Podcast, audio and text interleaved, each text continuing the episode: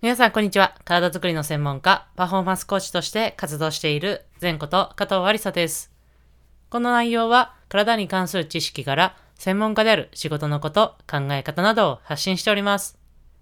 本日、2回目となりましたが、今回のエピソードは、トレーナーって食べていけるの？というテーマでお話をしていきたいと思います。昨日ですね、エピソードの配信ができなかったので、今日の朝と、えー、この夜に、えー、2回分配信をさせていただきたいと思います。えー、楽しみにしていただいた皆様、え夜の配信となりましたので、今回はですね、少しちょっと目線を変えましてですね、ちょっと専門家の方向けの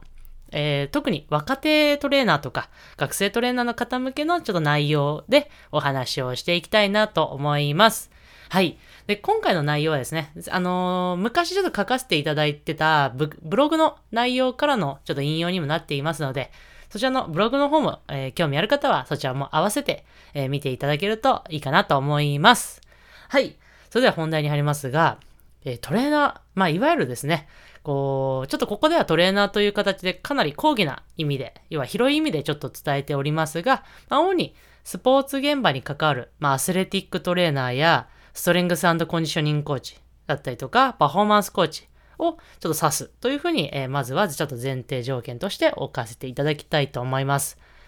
はい。で、このトレーナーを目指している方とかにね、ぜひ聞いていただきたいなんですが、このトレーナーだけでよく、こう、若手の学生トレーナーの方からも質問あるんですが、トレーナーだけで食べていけますかねとか、トレーナーだけで生活できますかっていうふうに聞かれることもありますし、皆さんもこう想像してみたときにどうでしょうか？食べていけると思いますかね？ちょっと今考えてぜひいただきたいんですが、そう、考えると、うーん、なんかちょっと難しそうだなみたいな感じで思う方も多いんじゃないかなと思います。で、実際ですね、これ皆さんが思う本音だと思うんですが、まあ、実際私もですね、高校卒業の時に、まあ、いわゆる、じゃあトレーナーになろうというふうに決めた時にですね、白の先生、まあ、学校のその担任の先生ですね、にも、いや、トレーナーだけじゃ厳しいよ、食べていけないよっていうふうに言われて、まあいろいろちょっと考えて、まあ医療資格を取ったっていう件もありますので、まあどうなんだろうなっていうところはあります。で、まあ実際どうなんでしょうかっていうところで、えー、お話をさせていただくと、で、結論から言います。食べてはいけます。はい。まあ実際、私自身も、あの、その、いわゆるトレーナー、まあストレングスコンディショニングコーチ、パフォーマンスコーチとして、えー、活動させていただいて、食べて、えー、生活をしているので、食べてはいけますね。で、まあ、あのー、実際私もそうですが、まあ、周囲の、え方々や、まあ、私の上の世代、まあ、下の世代も含めてですね、トレーナーとして、まあ、食べている方は結構います。ただ、結構今、結構いるとは言ったんですが、まあ、あの、知ってる限りの結構で、まあ、実際多分母数としては多くないっていうのも事実です。まあ、まあ、正直に言うと、こう、どうしても割に合わないとか、まあ、お給料面とかですね、とか、あとは内容に対して、こう、対価が得られないっていうことも多くあります。まあ、これって、まあ、どこの、こう、お仕事にもね、あの、共通することではあるとは思うんですが、まあ、では、どうしてこのトレーナーだけで、まあ、生活できるのかっていうところをちょっとお話をしていきたいと思います。で、トレーナーだけで、まあ、生活で生活をしている人が、まあ、そうではないっていうわけではないんですが、まあ、単純にですね、まあ、トレーナーだけで食べ、あの生活をしている人っていうのは、まあ、覚悟がある人だと私は思っています。もちろん、トレーナーだけで生活しない人がそういう覚悟がないとかそういうわけではないので、そこは、あの、誤解しないでいただきたいと思うんですが、まあ、私の場合ですね、単純に、もうこの業界、この道でしか生きていくしかないというふうな思いを持ち続けていたから多分このように今トレーナーとして、まあ、活動ができているんだなと思っています。で、まあ、この言葉はですね、この、この道でしか生きていくしかないっていうふうに、えー、思ったこの言葉はですね、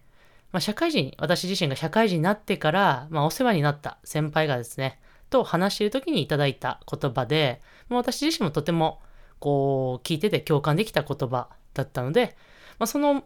言葉ですね、こう胸にちょっと活動は、えー、していました。で、め、大変な時とかめげそうな時もですね、もうこの道しか生きていくしかないんだっていうふうに、この言葉を励みに、えー、活動してきたっていうのも事実です。で、まあ、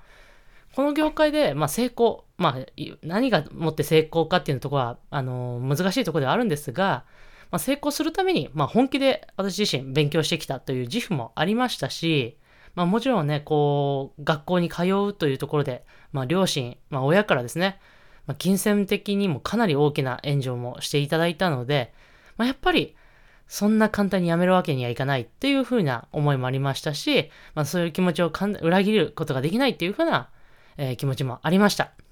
まあ、そもそもですね、まあ、この日本という国は、まあ、治安も海外に比べたらいい国だと思うので、まあ、アルバイトしたりとか、まあ、あの、トレーナーで、こう、一本で食えていけなくても、なんかアルバイトとかして、あのー、していけば、まあ、生きてはいけるだろうというね、そういう、まあ、なんとかなるだろう精神でいたのもあったので、まあ、そういうところで、こう、なんですかね、こうトレーナーという職業を辞めずに、えー、ここまで継続することができました。で、まあ、この継続ということがですね、やっぱりこの、やっぱ力になるんですよね。その力っていうのが、自分自身へのもちろん、こう、自信だったりとか、そういう力にもなりますし、相手、要は、クライアントですね。への、クライアントへの力にもなると、私は思ってます。まあ、継続、その何かを継続することによって、身につけたこの力ですね。それが、まあ、相手に、その自分自身の、あの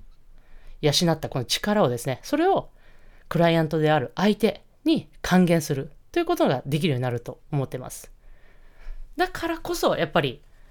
歩みを止めちゃいけないというふうに私は強く思ってます。まあ少しちょっとあの継続の話でちょっと話はそれましたが、やっぱり継続をすることになって、まあ先ほどもお話ししましたが、力となって、自分自身への力となって、そしてそれがあの生活をしていくための経済的な、いわゆる経済力というふうになってくるなんじゃないかなと思ってます。まあ、人それぞれね、やっぱりこう、トレーナーだけでも食べていけるんですって簡単に言っちゃいけないのかもしれない。人それぞれね、やっぱ環境は違うんで、そんな簡単には言えないのかもしれないですが、まあ、私自身思うのは、やっぱりその今までの頑張ってきた活動というか、道のりを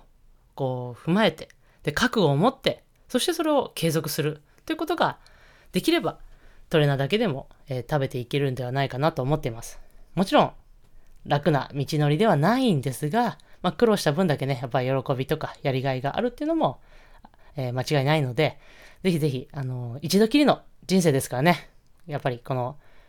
お仕事っていうのはやっぱりこの人生の中でも大きな時間を費やす。そして、まあ、大きなこう人生の中で豊か、人生を豊かにしてくれるものですので、まあ、どういう仕事をね、するかっていうのはとても大切じゃないかなと思ってます。まあ、どうせならね、こう面白くなるような人生にしていきたいなと思うじゃないですか。なんでそういうところもね、もし、この仕事選びっていうところに迷ったら、ナンバー15のエピソードのね、あのー、あなたのライフテーマはというエピソードを聞いていただいて、ぜひそこを参考にしていただくと、その仕事選びっていうのも、の参考になるんではないかなと思います。はい。という形で、えー、本日は2回ちょっと配信させていただきましたが、本日の、本日というかね、今回のエピソードのまとめをさせていただくと、まあ、トレーナーだけでもう食べていきますよっていう話が一つ。で、二つ目は、ただ、覚悟を持っていますかというところですね。で、三つ目は、継続は自分自身にも、そして相手、クライアントにも、クライアントへにも力になりますよという話。で、最後が、人生は楽しく、面白く過ごしていきましょうというお話でした。はい。いかがだったでしょうか？えー、面白かった、役に立ったなと思う方は、ぜひ高評価、レビュー、えー、その他感想をメンションつけて SNS でも何でもいいのでメンションつけていただけるととっても励みになります。それでは最後全徳はストレッチして終わりにしましょう。胸の前で手を組んでぐーっと天井に腕を伸ばしてパッと力抜く。はい。それではまた次のエピソードでお会いしましょう。それでは。